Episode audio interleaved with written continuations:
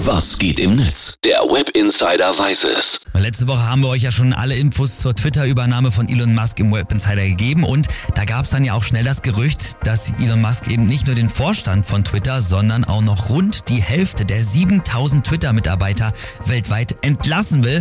Und am Wochenende war es dann auch traurige Gewissheit. Tausende haben ihren Job verloren, wurden gekündigt.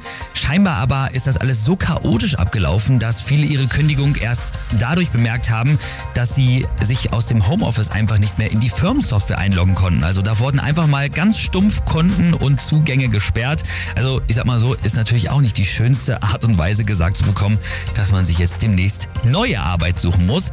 Und als wäre das dann nicht alles schon verrückt genug, berichten jetzt mehrere Gekündigte, dass sie danach einen Anruf bekommen haben, mit dem sie dann wieder für Twitter angeworben werden sollte sollten. Da gab es dann Entschuldigungen und Ausreden, sie seien teilweise fälschlicherweise gekündigt worden.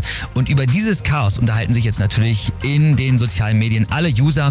Wir schauen uns das jetzt hier im Web Insider mal genauer an. Jeff Tietrich, der schreibt zum Beispiel, oh mein Gott, Elon Musk gibt hier gerade eine Masterclass, wie man ein Unternehmen in den Ruin treiben kann und wir sind alle live dabei, also gib mir das Popcorn.